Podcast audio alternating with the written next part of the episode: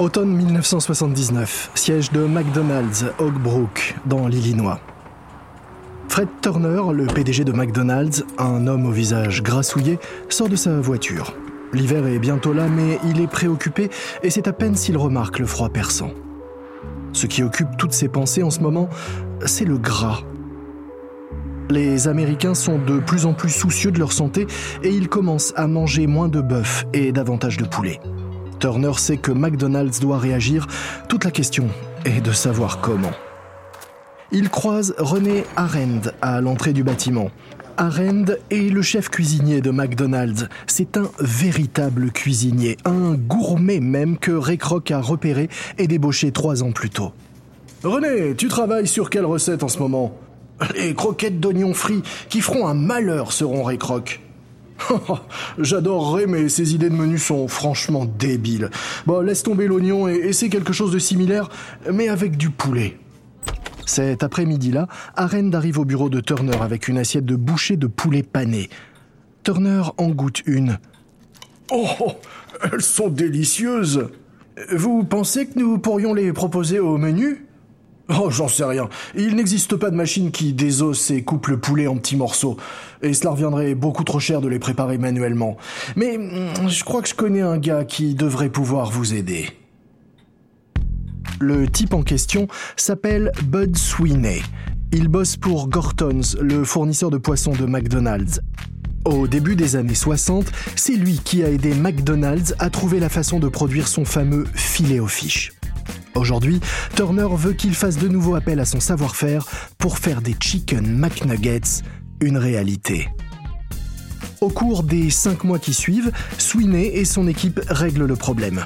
Ils rationalisent le processus de désossage et modifient une machine qui sert à fabriquer les steaks afin de hacher la viande de poulet à la taille des nuggets. Ils élaborent également une sorte de pâte à tempura et imaginent différentes sauces pour aller avec ces nuggets. En 1981, les Chicken McNuggets sont lancés dans tous les McDonald's du pays. Et c'est immédiatement un succès. Les clients raffolent de ces croquettes au poulet. Bientôt, les McNuggets rejoignent le Big Mac et le Egg McMuffin au rang des produits les plus vendus chez McDo. Du côté de Burger King, la nouveauté est en revanche dure à avaler. La volaille était l'un des rares domaines où la chaîne avait un coup d'avance sur son concurrent grâce à son burger au poulet lancé 4 ans plus tôt. Mais voilà que le roi du burger se fait de nouveau doubler par la marque aux deux arches, qui en plus impose une nouvelle façon de déguster le poulet. Cette fois-ci, Burger King part au combat pour tenter de regagner des parts de marché. Et pour cela, il n'y a pas dix solutions. La chaîne de burgers doit affronter frontalement son grand rival. Burger King décide donc de lancer une nouvelle campagne de publicité sur tous les écrans du pays, une campagne baptisée Bataille de Burgers.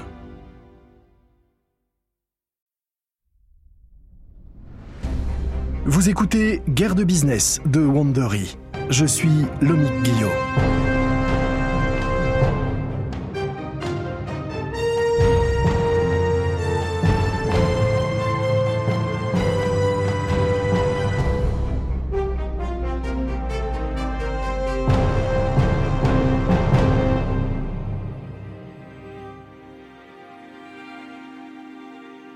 Précédent épisode, nous avons vu comment Burger King a évincé Burger Chef de la guerre du burger pour devenir la deuxième chaîne de fast-food d'Amérique. Mais McDonald's compte déjà deux fois plus de restaurants que Burger King aux États-Unis. Burger King doit également surveiller ses arrières. Wendy's vient de se lancer dans la course au hamburger. Wendy's n'a été lancé qu'en 1969, mais l'enseigne se démarque avec ses hamburgers carrés et sa stratégie de recrutement rapide de franchisés. C'est un dangereux outsider qui gagne rapidement du terrain et Burger King va donc devoir se battre sur de multiples fronts. Voici le cinquième épisode de notre série McDonald's contre Burger King, bataille de burger. Vendredi 24 septembre 1982, le juge Eugène Spellman entre dans la salle d'audience du tribunal d'instance de Miami. L'homme aux cheveux blancs n'est pas content. Il est presque 17 heures et il devrait déjà être rentré chez lui. Mais voilà qu'il se retrouve avec cette affaire de McDonald's qui veut une injonction en référé contre Burger King. Spellman s'adresse aux avocats des deux chaînes rivales qui sont devant lui. Messieurs, si vos deux slogans avaient un sens, nous ne serions pas là. Euh, si, comme le dit McDonald's, je mérite une pause, quel meilleur moment que ce vendredi soir. Et si, comme le dit Burger King, je peux faire comme je veux, eh ben dans ce cas, je serai pas ici. Et pourtant nous sommes là. Alors, quel est le problème? L'avocat de McDonald's se lève. Burger King s'apprête à diffuser des publicités télévisées qui affirment que ses burgers surpassent les nôtres dans les tests de dégustation et que nos burgers sont 20% plus petits. Ces allégations sont fausses, trompeuses et désobligeantes. Nous sollicitons donc une injonction pour empêcher la diffusion de ces publicités à la télévision. L'avocat de Burger King riposte immédiatement. Votre honneur, Burger King a fait de nombreuses études comparatives pour soutenir ces allégations. La Cour devrait rejeter la tentative de McDonald's de mettre un terme à une campagne publicitaire parfaitement valable et légale de son principal rival. Le juge Spellman marque une pause et rend sa décision. Je n'accorde pas d'injonction à ce stade. Cependant, Burger King devrait fournir à McDonald's les preuves à l'appui de ces allégations. Dimanche 26 septembre 1982, deux jours après l'échec de la tentative de McDonald's de faire interdire la diffusion de la pub critique de Burger King.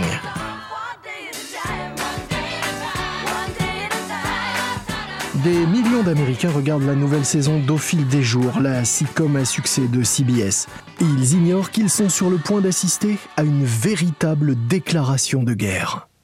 La série s'interrompt pour une pause publicitaire et une fillette de 5 ans apparaît à l'écran. Elle semble furieuse.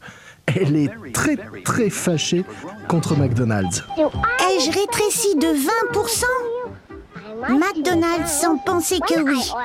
Quand je commande un hamburger chez McDonald's, ils le font avec 20% de viande en moins que chez Burger King. Incroyable le lendemain, une autre publicité signée Burger King est diffusée. Cette fois-ci, elle cible Wendy's et McDonald's. Elle met en scène une femme portant l'uniforme à rayures marron et jaune de Burger King. Nous sommes sincèrement désolés pour McDonald's et Wendy's.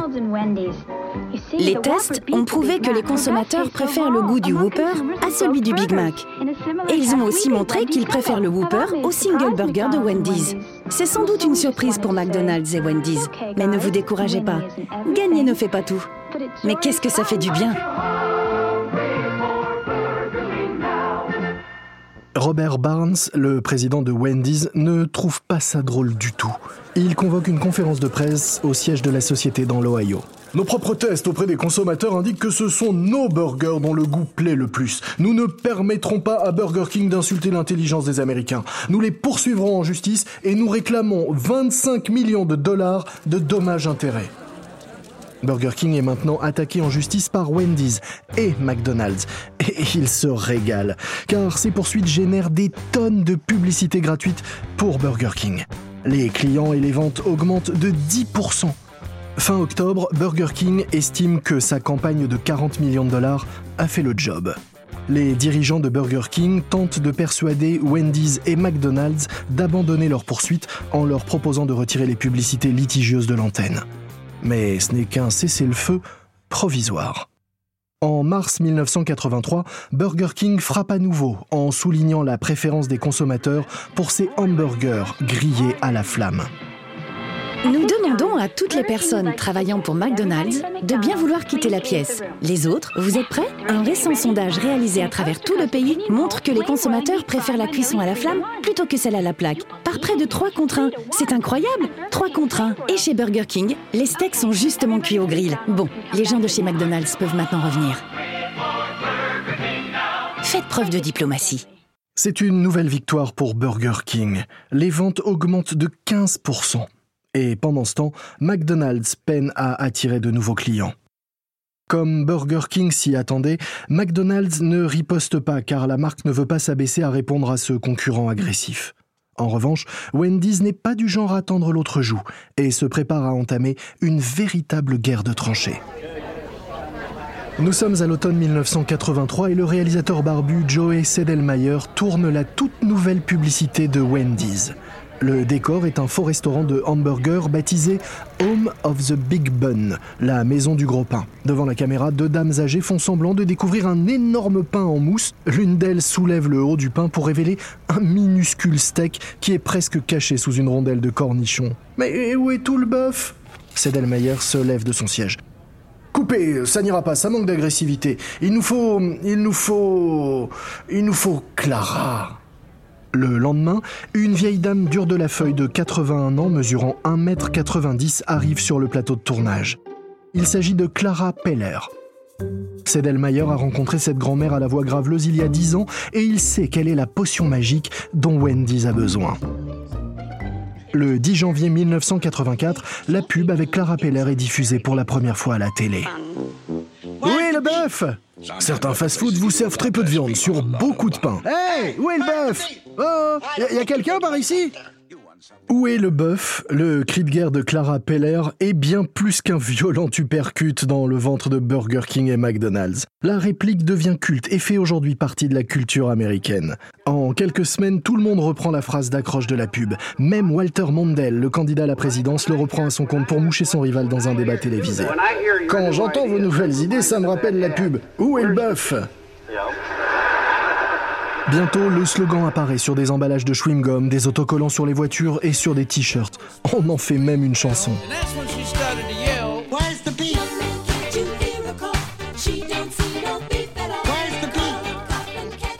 Les ventes de Wendy's grimpent de 32%. Et le timing est parfait car Burger King est sur le point d'être mis sur la touche. Mai 1984 à Miami. Donald Dempsey, le vice-président chargé du marketing chez Burger King, est dans son bureau où il étudie l'impact de la dernière campagne de pub sur les ventes. La nouvelle publicité met en vedette Mr. Rodney, un sosie de Mr. Rogers. Fred Rogers est alors le plus célèbre animateur d'émissions pour enfants à la télévision américaine. Dans le spot, Mr. Rodney s'adresse aux téléspectateurs en leur disant que le mot du jour est Mac Frying et que la cuisson au grill est préférable à la friture. Donald Dempsey? Bonjour, c'est Fred Rogers. Vous connaissez sans doute mon émission de télévision pour enfants sur PBS. Je voulais vous dire que je n'aime pas du tout votre nouvelle publicité. C'est grave, pense Dempsey. Nous avons contrarié la personnalité la plus aimable et la plus appréciée de la télévision. Nous ne voulons pas vous offenser, Mr. Rogers. C'est juste une façon amusante de promouvoir nos hamburgers. Les enfants verront votre publicité et ils penseront que c'est vraiment moi. Or, je crois fermement que lorsque vous êtes une personne en qui les enfants ont confiance, vous avez le devoir de ne pas abuser de cette confiance en essayant de leur vendre des produits. Dempsey sait que le gentil Mr. Rogers est l'idole des enfants de tout le pays. Il tente alors de limiter les dégâts. Je, je, comprends tout à fait votre gêne, Mr. Rogers. Je tiens à m'excuser personnellement auprès de vous. Et je vais retirer la publicité de l'antenne aussi vite que possible. Vous avez ma parole. Merci, c'est aimable de votre part. Au revoir. L'annulation forcée de la campagne mettant en scène Mr. Rodney permet à Burger King de prendre un peu de recul. Après la pub Où est le bœuf avec Clara Peller, les publicités comparatives de Burger King ont perdu de leur impact. Elles rapportent beaucoup moins qu'avant. Mais les dirigeants de l'entreprise, les franchisés et les équipes de marketing sont divisés sur ce qu'il faudrait faire désormais. Des divisions qui vont entraîner toute une série de flops. La marque lance ainsi une pub qui vend encore la taille XXL du Whooper, une pub si maladroite que même les franchisés surnomment le spot la malbouffe. Vient ensuite la campagne Herbe Lintello. Burger King dépense 30 millions de dollars pour demander à ses consommateurs de l'aider à trouver un certain Herb, qui serait le seul homme à n'avoir jamais mangé au Burger King. Ceci est un appel à témoins. Burger King cherche dans tout le pays un homme un homme qui s'appelle Herb. On ne sait pas grand-chose sur Herb, seulement ce que ses amis nous en disent. Herb est vraiment original. Il était très différent des autres. Écoutons ce que ses parents nous en disent. Herb n'a jamais été ce que vous appelez... Normal. Le magazine professionnel Advertising Age qualifie la campagne de flop publicitaire le plus retentissant de la décennie. En 1988, les ventes de Burger King sont en recul de 5% sur toute l'année. Pillsbury riposte en obligeant Burger King à augmenter les prix afin de maintenir son chiffre d'affaires, ce qui fait fuir encore plus de clients. Grande Metropolitan, le géant britannique de l'hôtellerie lance alors une OPA sur Pillsbury. Et en janvier 1989, Grande Metropolitan réussit à prendre le contrôle de la société. Moins d'une semaine plus tard, un nouveau visage fait son apparition au siège de Burger King à Miami. Il s'agit de Barry Gibbons, un Anglais d'âge moyen avec une horrible coupe mulet. Hier, il dirigeait des centaines de pubs pour le compte de grands métropolitanes en Angleterre. Aujourd'hui, il se retrouve à la tête de la deuxième plus grande chaîne de fast-food du monde. À peine arrivé, il improvise un discours de présentation face à une centaine de cadres sub de Burger King, littéralement terrifiés. Pillsbury s'est endormi au volant. Grande Métropolitane ne commettra pas la même erreur. Aujourd'hui marque un nouveau départ pour Burger King. D'ailleurs, j'ai mangé mon premier Burger King ce matin. Eh oui, le nouveau boss n'avait jamais goûté un Whooper de sa vie. C'est un herbe en chair et en os, de quoi nouer l'estomac des dirigeants dans la salle. Je dois dire que j'ai pas été très impressionné. L'endroit était sale. Ce processus ne sera pas sans sacrifice, mais nous allons faire en sorte de faire taire ceux qui disent que Burger King est mal en point. Dans la salle, les cadres se lancent des regards inquiets. Ce ne sera pas sans sacrifice, ils savent ce que cela signifie. Des têtes vont tomber, et beaucoup perdront leur emploi. Deux mois plus tard, Gibbons a effectivement sorti la sulfateuse. Après avoir découvert qu'il y avait 13 niveaux hiérarchiques entre lui et les clients de Burger King, il licencie plus d'un tiers des 1500 employés de l'entreprise. Mais alors que Gibbons commence à relancer Burger King, McDonald's continue à tracer sa route. Une route qui va le conduire là où aucune enseigne de fast-food n'était jamais allée.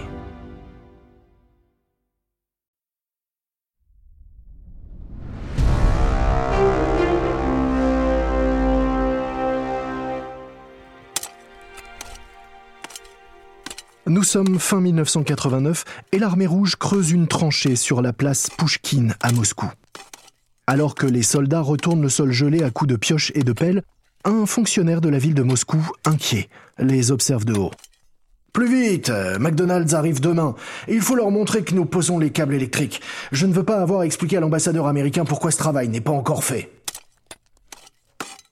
Les soldats redoublent d'efforts.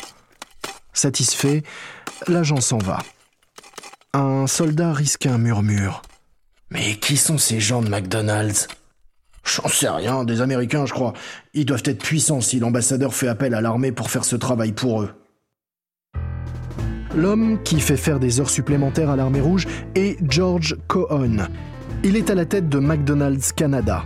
McDonald's est déjà présent dans 50 pays dans le monde, mais Cohen s'est donné pour mission personnelle d'ouvrir un McDonald's à Moscou. Il lui a fallu 14 ans pour en arriver là. 14 années à naviguer dans la bureaucratie kafkaïenne avec l'aide de fonctionnaires soviétiques qui croient en la libéralisation économique. Mais même avec l'accord des soviétiques, le combat est loin d'être terminé. Face à l'effondrement de l'économie de la nation communiste, McDonald's a dû construire toute une chaîne d'approvisionnement à partir de rien. La société a dû fournir aux agriculteurs russes de nouvelles variétés de cultures à haut rendement et a dû leur apprendre les pratiques agricoles modernes afin qu'ils fournissent assez de nourriture à la chaîne de restaurants. Elle a ensuite dû construire une énorme usine de transformation alimentaire, car il n'y en avait pas une seule à Moscou capable de fournir McDonald's en quantité et avec qualité. Ensuite, Cohen a dû faire appel à l'ambassadeur américain, rien que pour assurer l'alimentation en électricité de son futur restaurant. Et enfin, tout est prêt. 31 janvier 1990, 6h30 du matin. Aujourd'hui, le premier McDonald's de Moscou ouvre sur la place Pushkin et George Cohen est vraiment nerveux. Les médias du monde entier sont venus assister à l'arrivée du restaurant le plus emblématique d'Amérique dans la capitale du communisme. Cohen s'inquiète qu'il n'y ait pas de clients. Les hamburgers sont encore inconnus en URSS et un Big Mac coûte 3 roubles et demi. C'est beaucoup, environ une demi-journée de salaire pour le moscovite moyen. Cohen est arrivé tôt sur la place Pushkin dans l'espoir de voir une foule de clients patientant pour l'ouverture. Mais la place est totalement déserte. Les seuls signes de vie sont l'équipe à l'intérieur du McDonald's éclairé et un policier qui patrouille à l'extérieur. Cohen s'approche de lui. Euh, je, pensais qu'il y aurait déjà du monde. Les gens sont là-bas, au coin de la rue. Le policier conduit Cohen dans une rue secondaire où ses collègues contiennent la foule derrière des barrières. Une foule nombreuse. Ils sont déjà des centaines, non, des milliers même. À perte de vue, tous attendant tranquillement l'ouverture du premier McDonald's du pays. Cohen s'approche du chef de la police. Excusez-moi, Quand les laisserez-vous passer? Euh, Nous les laisserons passer par petits groupes à partir de 9h30.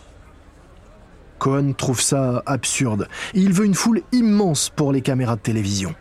L'homme pose délicatement ses mains sur la barrière métallique, prêt à l'écarter. La foule remue anxieusement. Cohen ne sait pas s'il s'agit d'une vague d'excitation ou de peur. Il se tourne vers le chef de la police. Il doit bien être 9h30 quelque part dans le monde, non? Le chef hausse les épaules. Cohen interprète cela comme un oui. Il écarte la barricade et la foule commence à s'avancer en ligne bien ordonnée vers les arcs dorés encore éclairés à cette heure. La foule agite des drapeaux arborant les logos de McDonald's tout en étant divertie par des acteurs déguisés en personnages de chez Disney. La cérémonie d'inauguration tant attendue débute enfin à 10h. Aujourd'hui, nous inaugurons le premier McDonald's de Moscou.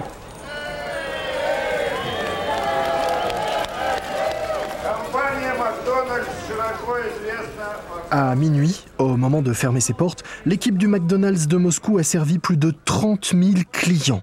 30 000 personnes qui ont attendu pendant des heures pour un Big Mac et qui ont gardé les gobelets McDonald's usés en souvenir. L'ouverture du McDonald's de Moscou confirme que la marque de burger est bel et bien devenue une star mondiale. En comparaison, la présence internationale de Burger King est anecdotique. La chaîne n'est même pas encore implantée en Italie, au Japon, au Mexique ou en Nouvelle-Zélande. Alors l'URSS. Mais Burger King a suffisamment de problèmes à régler sur son propre sol avant de penser plus global, car aux États-Unis, le déclin de l'enseigne se poursuit. Au milieu des années 90, la chaîne enregistre une baisse de 25% de ses ventes par rapport à 1984. Il faut que Burger King trouve un moyen de redorer sa couronne et de revenir dans la bataille. La marque décide alors de tout miser sur les frites. Depuis que la guerre des burgers a démarré, McDonald's est le roi incontesté de la frite. Ces frites sont la référence du secteur. Et vu que la marge sur les frites atteint 80%, c'est un sacré avantage. Et pourtant, Burger King n'a jamais essayé de lutter contre les frites de McDonald's. Aujourd'hui, flairant une opportunité, Burger King s'associe à Lamb Weston, une entreprise spécialisée dans la transformation agroalimentaire, notamment de la pomme de terre, pour tenter de réinventer la frite. Fin 1997, les nouvelles frites signées Burger King sont prêtes et McDonald's est inquiet. Nous sommes en novembre 1997 et à Oak Brook, dans l'Illinois, les hauts dirigeants de McDonald's sont réunis dans la salle de crise de la société. Équipée d'une simple table ronde entourée de chaises bon marché, la salle de crise n'est pas le lieu le plus confortable du siège social. C'est un lieu d'action. Et c'est ce que veut aujourd'hui Jack Greenberg, le PDG de McDonald's aux cheveux grisonnants. Burger King lancera ses nouvelles frites en janvier. Nous devons nous préparer. Que savons-nous exactement à ce jour? On m'a dit que Burger King planifiait une campagne de pub massive pour promouvoir ses nouvelles frites. Il paraît qu'ils ont réservé des espaces publicitaires pendant le Super Bowl avec Monsieur Patate en vedette. On m'a dit aussi que Burger King prétend que les tests consommateurs montrent que leurs nouvelles frites sont bien meilleures que les nôtres. Cette dernière info fait l'effet d'une bombe. McDonald's considère ses frites comme un élément essentiel de la recette de son succès. Si les frites de Burger King sont réellement meilleures que les siennes, alors ça veut dire que McDonald's a un problème. Et un gros problème. Jack Greenberg sait que McDonald's doit réagir vite et frapper un grand coup. Chaque frite servie dans un de nos restaurants doit être parfaite. Je veux que la friture soit surveillée à tout moment en vérifiant constamment les temps de cuisson et les températures de l'huile. Si on s'y prend bien et qu'on garde un œil sur les frites, on en sortira gagnant. Alors que les dirigeants enthousiastes sortent de la salle de crise, Greenberg prie pour que ce message de vigilance renforcée passe bien jusqu'au dernier des équipiers. Car s'il y a de la friture sur la ligne, alors il risque bien de se faire griller. Dans le prochain épisode, Burger King s'attaque aux célèbres frites de McDonald's. McDonald's choque Wall Street et Wendy's vole la couronne de Burger King.